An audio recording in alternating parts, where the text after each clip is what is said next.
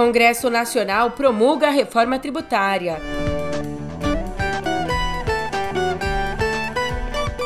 E Flávio Dino fica no Ministério da Justiça até o dia 8 de janeiro. Por fim, Cláudio Castro é alvo de operação no Rio.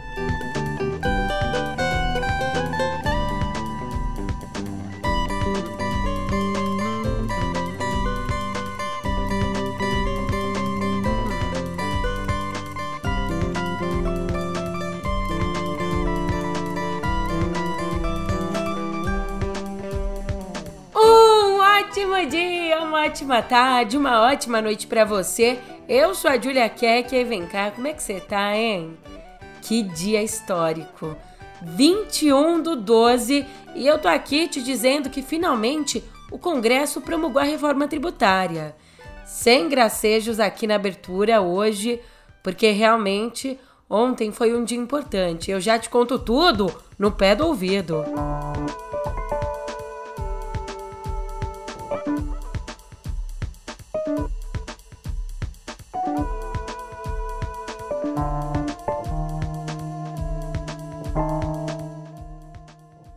Assino neste momento, juntamente com o senhor presidente da Câmara dos Deputados, a emenda constitucional número 132 de 2023.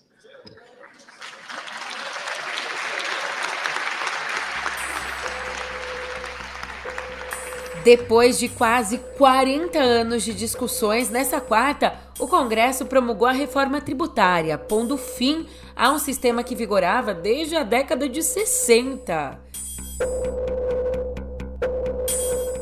E não foi, claro, à toa que a cúpula da República compareceu em peso. A começar pelos anfitriões, o presidente do Senado e do Congresso, Rodrigo Pacheco, e o presidente da Câmara, Arthur Lira. Também participaram o Lula, presidente do Executivo, junto com o vice, o Geraldo Alckmin, também junto com o ministro da Fazenda, o Haddad, um dos grandes articuladores da reforma, e o presidente do Supremo, Luiz Roberto Barroso. E hoje, nesse dia 20, Neste dia 20 de dezembro, eu estou extremamente feliz. Feliz porque a economia cresceu mais do que todo e qualquer economista imaginava. Feliz porque a inflação está caindo. Feliz porque o juro está diminuindo. Feliz porque o emprego está crescendo. Feliz porque o salário mínimo está aumentando. Feliz porque o crédito para a grande agricultura e para o negócio cresceu muito. Feliz, feliz porque eu tenho certeza que o povo está feliz. Mas o que me deixa mais feliz é essa fotografia aqui. Guardem.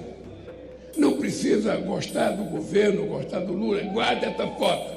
E se lembrem que, contra ou a favor, vocês contribuíram para que este país, na primeira vez no regime democrático, aprovou uma reforma tributária a contento nação brasileira.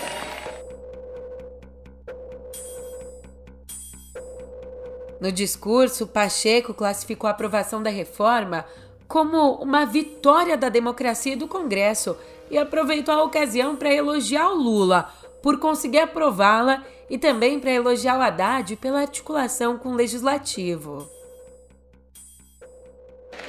Quero terminar, Arthur, quero terminar, Pacheco, agradecendo a vocês dois, porque eu não o conhecia eu não conhecia o Arthur, conhecia de fama. E começamos a estabelecer conversa. E eu sempre disse para o Arthur e para o Pacheco, eu nunca exigi que um deputado ou que um senador concordasse com a proposta que o governo manda para cá.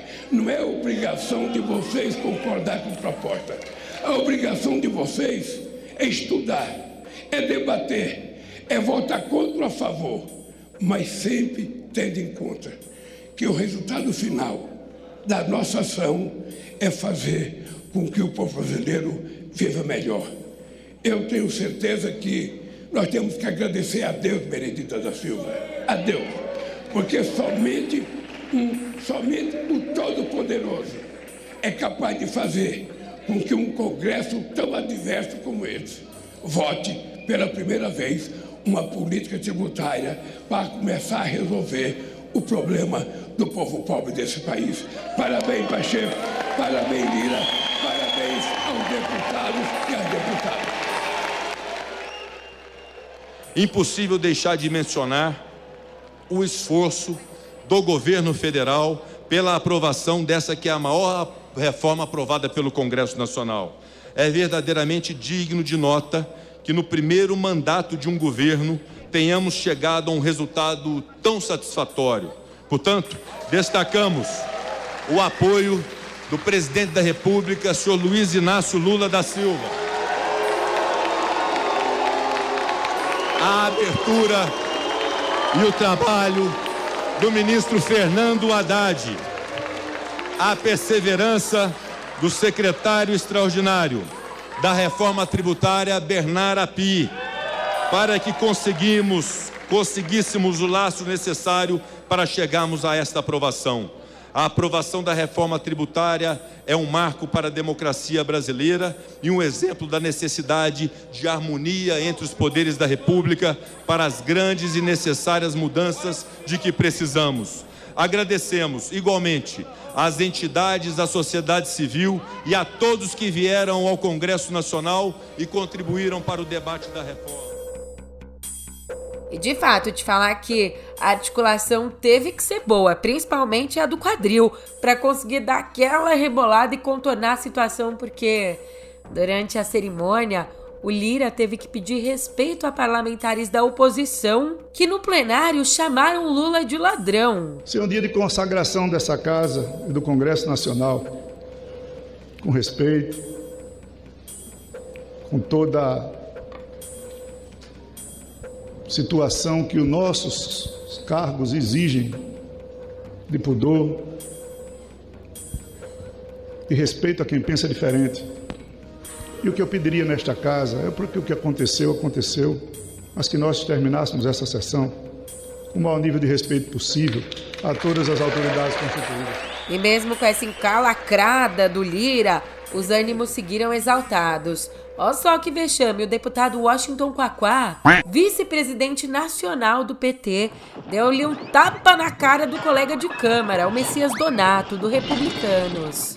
Como é que foi essa situação aqui? Os parlamentares da oposição estavam gritando em coro, aquele, ai, aquele que já tá até batido. Bando de ramelão, bando de sem noção, votando no PT, esperando a revolução.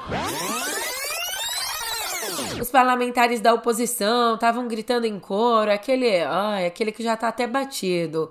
Lula, ladrão, seu lugar é na prisão. Então o Kaká se aproximou desse grupo com o celular na mão filmando esses parlamentares e logo em seguida disparou para o Nicolas Ferreira assim: Eu vou representar na comissão de ética.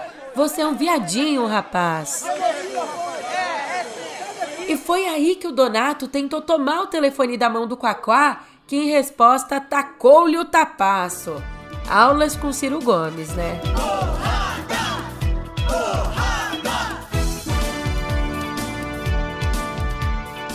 Mas vem cá, foram 40 anos de debate, quase 40 anos, que não podem ser roubados por esses garotos. Então, entre as principais novidades trazidas pela reforma está a criação do IVA, o Imposto sobre Valor Agregado. Ele que unifica os vários impostos sobre o consumo num único tributo. E aí o IVA vai ser ramificado em duas partes um que vai incidir sobre impostos estaduais e outro sobre os federais. E assim, com essa unificação no IVA, ele acaba com impostos em cascata sobre produção e consumo, algo que travava muito nossa, nossa cadeia tributária. E uma outra grande novidade trazida pelo texto é o chamado Imposto do Pecado, que incide sobre produtos nocivos à saúde e ao meio ambiente. Além, é claro, de uma tributação maior sobre alta renda e patrimônio. Tem mais, a reforma também instituiu a criação de uma cesta básica nacional de alimentos isenta de tributos. E o texto prevê a possibilidade de criação, no futuro, por uma lei complementar, a criação do chamado cashback, um mecanismo que devolveria os impostos para uma determinada parcela da população com o objetivo de reduzir a desigualdade. Ah, e vários serviços e setores vão poder se isentar do IVA. Como produtos hortícolas, frutas e ovos, produtos de cuidados básicos da saúde menstrual, serviços de transporte coletivo, pequenos produtores rurais e por aí vai. Agora, sobre a aprovação da reforma, vale trazer aqui o que diz o Bernard Api, secretário extraordinário da reforma tributária do Ministério da Fazenda. Ele coloca que, abre aspas, o impacto da reforma tributária para a população e para as empresas será muito positivo, ainda que diluído no tempo, dada a transição de nove anos até que o novo sistema esteja plenamente implementado. As mudanças no sistema tributário poderão elevar o poder de compra das famílias em mais de 10 pontos percentuais. E esse impacto será tão maior quanto mais bem sucedido for o processo de regulamentação da reforma. Esse que é o desafio para o próximo ano. Fecha aspas. Aliás, já de olho no próximo ano, na última reunião ministerial do ano, o presidente Lula disse que o Flávio Dino vai continuar como ministro da Justiça até o dia 8 de janeiro, quando então vai acontecer uma cerimônia para marcar o primeiro ano dos atos golpistas. Logo em seguida, Dino deixa o cargo e se prepara para assumir a vaga da Rosa Weber no Supremo. A posse no Supremo está marcada para o dia 22 de fevereiro. Então, obviamente que vai ter uma fala especial do nosso querido Flávio Dino, que foi eleito ministro da Suprema Corte desse país. Segundo, segundo a extrema-direita, foi o primeiro comunista a assumir a Suprema Corte. E eu espero, eu espero que seja um comunista do bem, que tenha amor, carinho e, sobretudo, que seja justo, porque ali não pode prevalecer apenas a visão ideológica. Ali, meu caro Flávio Dino, com a tua competência, só tem uma coisa que você não pode trair: é o teu compromisso com o povo brasileiro e o compromisso com a verdade. O ministro da Suprema Corte não tem que ficar dando entrevista, não tem que ficar dando palpite sobre o voto ele fala nos autos do processo e é isso que interessa para quem recorre à Suprema Corte. Eu estou confiante que você será motivo de orgulho para o nosso país depois que você assumir dia 22 de fevereiro a Suprema Corte. Ele vai ficar como ministro até o dia 8. Porque dia 8. Já dos ministros que ficam. Ih, o couro vai comer. O Lula cobrou mais celeridade, mais rapidez em programas e anúncios federais. Cobrou ainda o maior diálogo com o legislativo. Em outras palavras, como dizem os auxiliares, o que o Lula quer mesmo é que os ministros cobrem mais apoio de suas bancadas às iniciativas do governo.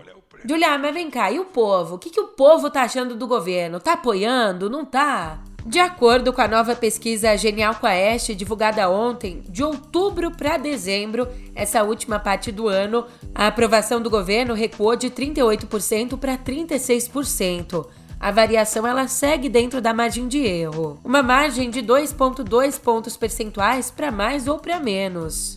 Em relação à desaprovação, a gente não teve mudanças, ela permaneceu em 29%, mas a taxa dos que classificam a gestão como regular avançou de 29% para 32%. E aí, quando perguntados especificamente sobre a atuação de Lula, não do governo todo, 54% dizem aprovar o trabalho do presidente, o mesmo número de outubro. Já os que desaprovam são 43%, um ponto acima do que foi registrado antes.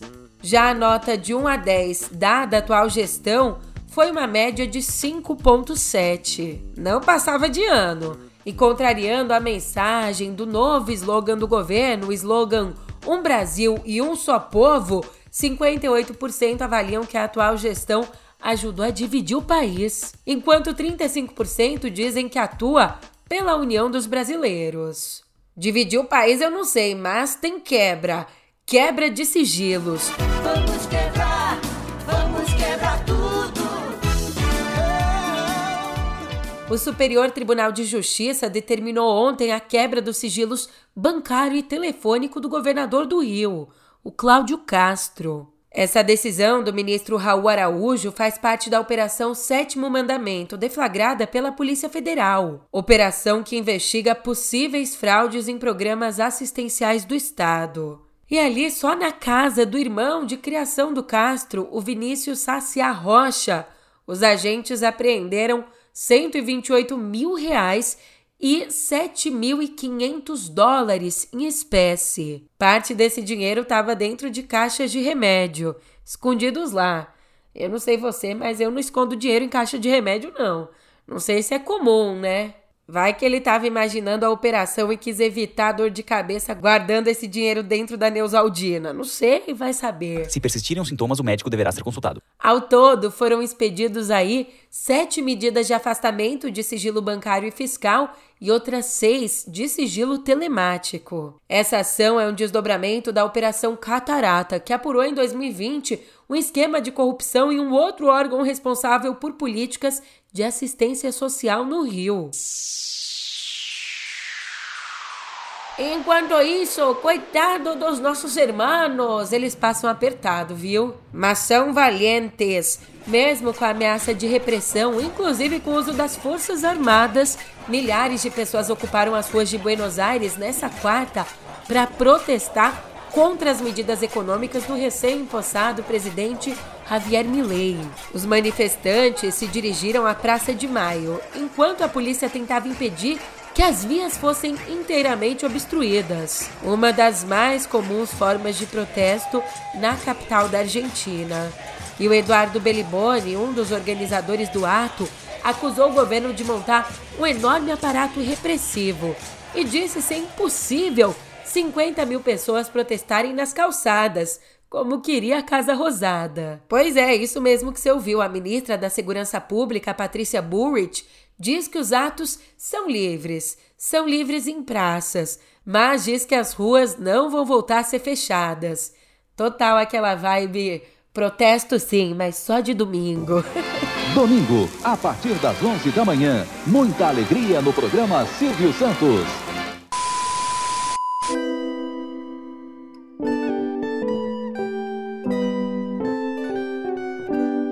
Aqui em Viver a gente conversa sobre segurança pública, porque o importante passo vai ser dado já no comecinho do ano. A partir logo da primeira semana de janeiro, a Polícia Rodoviária Federal vai colocar em teste 200 câmeras corporais no Rio de Janeiro. Esses equipamentos eles vão ser usados pelos agentes durante as operações nas rodovias do estado, onde hoje esses agentes estão atuando por conta da GLO, a garantia da lei da ordem que foi determinada pelo presidente Lula. Só que assim, antes dessa fase de colocar os equipamentos na rua, aconteceram vários estudos, principalmente entre maio e outubro. Agora, a licitação para comprar essas câmeras, ela está prevista para abril do próximo ano. Por enquanto, as 200 câmeras que vão ser usadas pela PRF são câmeras doadas pela Embaixada dos Estados Unidos ao Ministério da Justiça. Então, literalmente é uma fase aí de testes. Mas já que o papo foi para a área da justiça, a justiça espanhola marcou o julgamento do Daniel Alves para o começo de fevereiro. Então anota aí, o jogador vai se sentar no banco dos réus entre os dias 5 e 7, acusado de estuprar uma mulher de 23 anos, uma menina da minha idade, numa boate lá em Barcelona. E o caso aconteceu há um ano, em dezembro do ano passado. Desde então, desde 20 de janeiro, o Daniel tá preso e pode pegar até 12 anos de reclusão, que é a pena máxima para acusações de agressão sexual na Espanha. Só que assim, mesmo se ele for condenado, o Daniel Alves, em qualquer caso, não deve cumprir a pena completa. No pior dos casos, ele ficaria detido por no máximo seis anos. Isso porque, logo no começo do caso, ele pagou à justiça espanhola uma indenização à vítima no valor de 150 mil euros, ou convertendo 800 mil reais. E só para você ter uma base de comparação, eu pesquisei aqui, e ainda em 2022, quando ele era um contratado do Barcelona, O salário dele era isso, mais ou menos 150 mil euros. Ou seja, a indenização equivale a um mês, ao que era um mês de trabalho dele.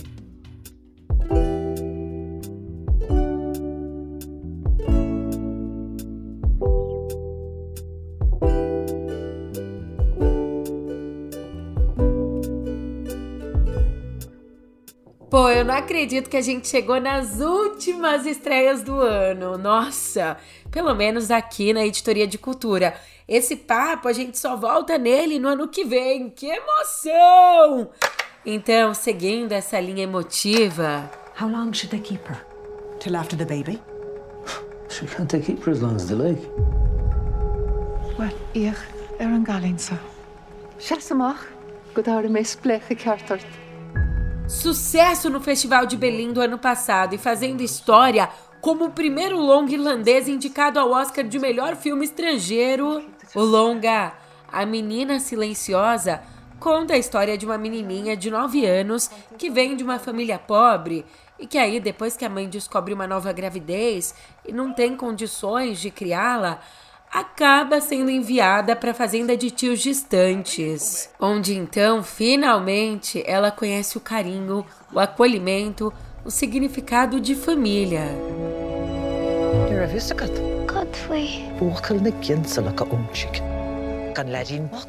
E ó, é uma história bem simples, né, se a gente for ver, mas é interessantíssima porque ela parte do ponto da escassez de diálogo. Afinal das contas, né, a menina silenciosa. E isso abre espaço para que a gente preste muita atenção em todas as expressões, sentimentos, o que nos força a mergulhar na narrativa. Mas se esse longa parte de uma história simples, sem muitos rodeios, Aquaman 2, O Reino Perdido, é a pura tradução do que é de si. Four years ago, I was basically unemployed. A wanderer with no home. But now, I'm a husband and a father. And I wouldn't have it any other way. I know how you do it, Pops. My job was a little less stressful than yours. O filme, que também chega hoje às telonas, ele tenta repetir o sucesso do anterior, trazendo mais uma vez o Jason Momoa como o rei de Atlântida. Mas um diferencial desse longa é que dessa vez o Aquaman é retratado com um quê de humanidade. Então a gente não acompanha só a vida dele como rei, mas também como marido e pai. Ah, e aqui ele também não gosta de ser rei, tá? Acha a função bem chata, mas acaba tendo que matar no peito a função, porque acontece uma coisa que pode colocar a vida dele em risco e a vida também de toda a Terra. E tem mais sequência por aqui hoje. E essa precisa de fôlego, tá? Que é uma baita ação com tudo que tem direito: cinema épico, duelos de espadas, reviravoltas dramáticas, suor, sangue, lágrimas. Os Três Mosqueteiros, Milady, conta a segunda parte das aventuras do jovem D'Artagnan e os amigos dele. E como o próprio título entrega, a ação aqui também é centrada na Milady de Winters, vivida pela sempre competente Eva Green.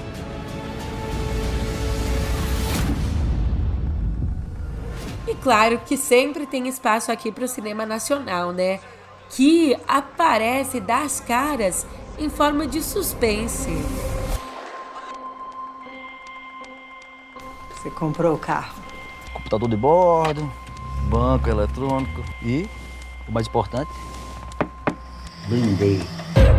No brasileiro Propriedade, do Daniel Bandeira, a luta de classes, uma reviravolta de trabalhadores, é o estopim de tudo. No longa, a sempre genial Malu Gali vive Teresa, uma estilista traumatizada com a violência urbana que decide tirar um tempo de tudo, se isolando da fazenda do marido. Mas ele faz um anúncio, anuncia que vai vender a fazenda e os trabalhadores dali se revoltam.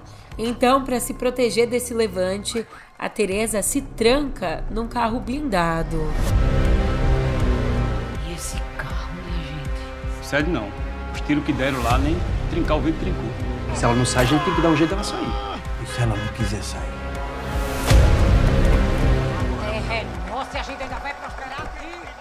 Caramba, é só filmaço! Mas deixando um pouco as nossas estreias de lado e ainda ficando nos cinemas, o Festival de Berlim 2024 anunciou ontem os primeiros filmes selecionados para a Berlinale Specials, uma programação de filmes que vão ter exibições especiais no evento, mas que não vão concorrer ao Urso de Ouro. E são eles: O Astronauta, um drama de ficção científica da Netflix que é estrelado por Adam Sandler, Treasure Seven Veils, Sasquatch Sunset e o longa de terror Cuco. O Festival de Berlim vai acontecer entre os dias 15 e 24 de fevereiro. E agora uma notícia que eu sou suspeita para dar. Fruto da amizade entre o compositor brasileiro Baden Powell e do ator e diretor francês Pierre Barrou, um documentário, digamos assim, um documentário meio perdido que foi lançado lá em 72. Ele, o longa Saravá, foi restaurado e vai ser exibido nos cinemas no ano que vem. E esse filme simplesmente retrata a viagem de Barru aqui no Brasil, em fevereiro de 69, quando o francês desembarcou no Rio de Janeiro para registrar momentos da música brasileira. E aí que nas filmagens aparecem alguns dos ícones da música nacional, como Pixinguinha, também João da Baiana, Clementina de Jesus, o próprio Baden Powell e os então jovens Paulinho da Viola e Betânia. Julia, mas calma, eu ainda tô travadão aqui no documentário perdido. Como assim? É que depois da exibição dele em alguns festivais da época, Saravá ficou guardado durante décadas e décadas nos arquivos da produtora, tendo só alguns trechinhos dele de baixíssima qualidade disponíveis no YouTube. E agora vem então o relançamento em altíssima qualidade e de altíssima qualidade.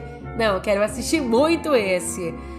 Ah, se tu soubesse como sou tão ansiosa e o muito, muito que te quero. Vamos ver ano que vem. Meu coração, não sei porquê, bate feliz quando te vê e os meus olhos ficam sorrindo e pelas ruas vão te seguindo, mas mesmo assim foges de mim. Ai, se tu soubesses como eu sou tão carinhoso. Isso que é sucesso! Ou não, né? O programa Celular Seguro, lançado pelo governo federal nessa terça, recebeu mais de 275 mil cadastros em 24 horas. E só nesse tempinho de vida, o aplicativo já registrou 1.213 alertas de usuários sobre furtos ou roubos. Vão me roubar tudo, até a minha alma? Vão roubar meu espírito, minha alma, acabar comigo? Peraí. Meu corpo, minha alma. Se o meu celular roubar, imagina o resto. Se você ainda não tá ligado, essa ferramenta ela tem o objetivo de tornar rapidamente inutilizáveis os celulares roubados. E para fazer isso, o Ministério da Justiça firmou acordos com bancos e operadoras, facilitando o bloqueio de linhas e também de acesso bancário dos aparelhos denunciados pelos usuários. É mais ou menos assim: se você cadastrou e aí deu azar de ser roubado, furtado, você notifica o aplicativo por um outro celular do seu pai, da sua mãe, do seu marido, esposa, enfim. E aí rapidinho o aparelho é bloqueado, o que preserva a tua segurança e também dá uma desmotivada nos bandidos por aí, né? Eu vou acabar com esta esculhambação. Mas o que eles não podem roubar é a informação. E por isso eu te conto que tem mais ferramentas chegando aqui para conversa. O Zap está testando uma modalidade nova para permitir o compartilhamento de tela durante as chamadas de vídeo. Então, já nessa versão experimental do recurso para o iOS, a gente consegue ver um recurso para a transmissão do áudio de música e vídeo durante a chamada. Ou seja, tô lá de papinho com alguém, em vídeo, naquele lero-lero. Aí eu consigo compartilhar a tela e exibir a música que eu tô ouvindo, ou mostrar o que, que eu tô assistindo. Tudo muito bom, tudo muito bem, mas a gente ainda não tem uma data fixa para o lançamento, tá? E a novidade, ela entra para o hall de novidades do WhatsApp, que lançou muita coisa nos últimos meses.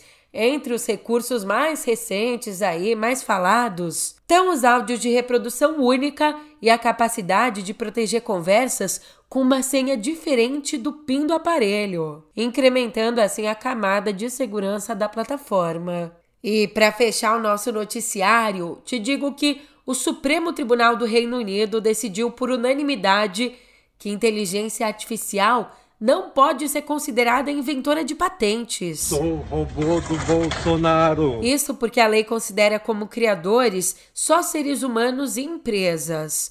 Bem, o tribunal avaliou um pedido de Stephen Toller, fundador do sistema Dabus. Ele que queria registrar a inteligência artificial como autora de dois produtos no país. Mas ali no julgamento, o juiz David Kitchen disse que não existe uma lei que reconheça máquinas como criadoras. E essa é a segunda derrota para Stephen. Ele já tinha perdido uma disputa parecida num tribunal dos Estados Unidos, que se recusou a ouvir o caso.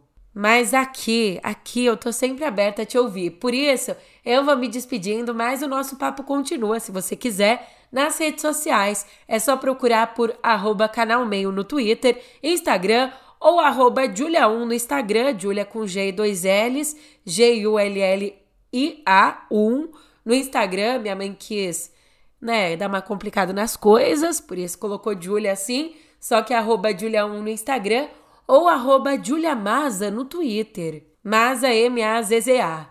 Momento jabá. Sacanagem. É que eu gosto mesmo aqui desse nosso encontro e a gente pode continuar mantendo contato. E encontro esse que já fica marcado para amanhã. Então te espero, hein? Até lá.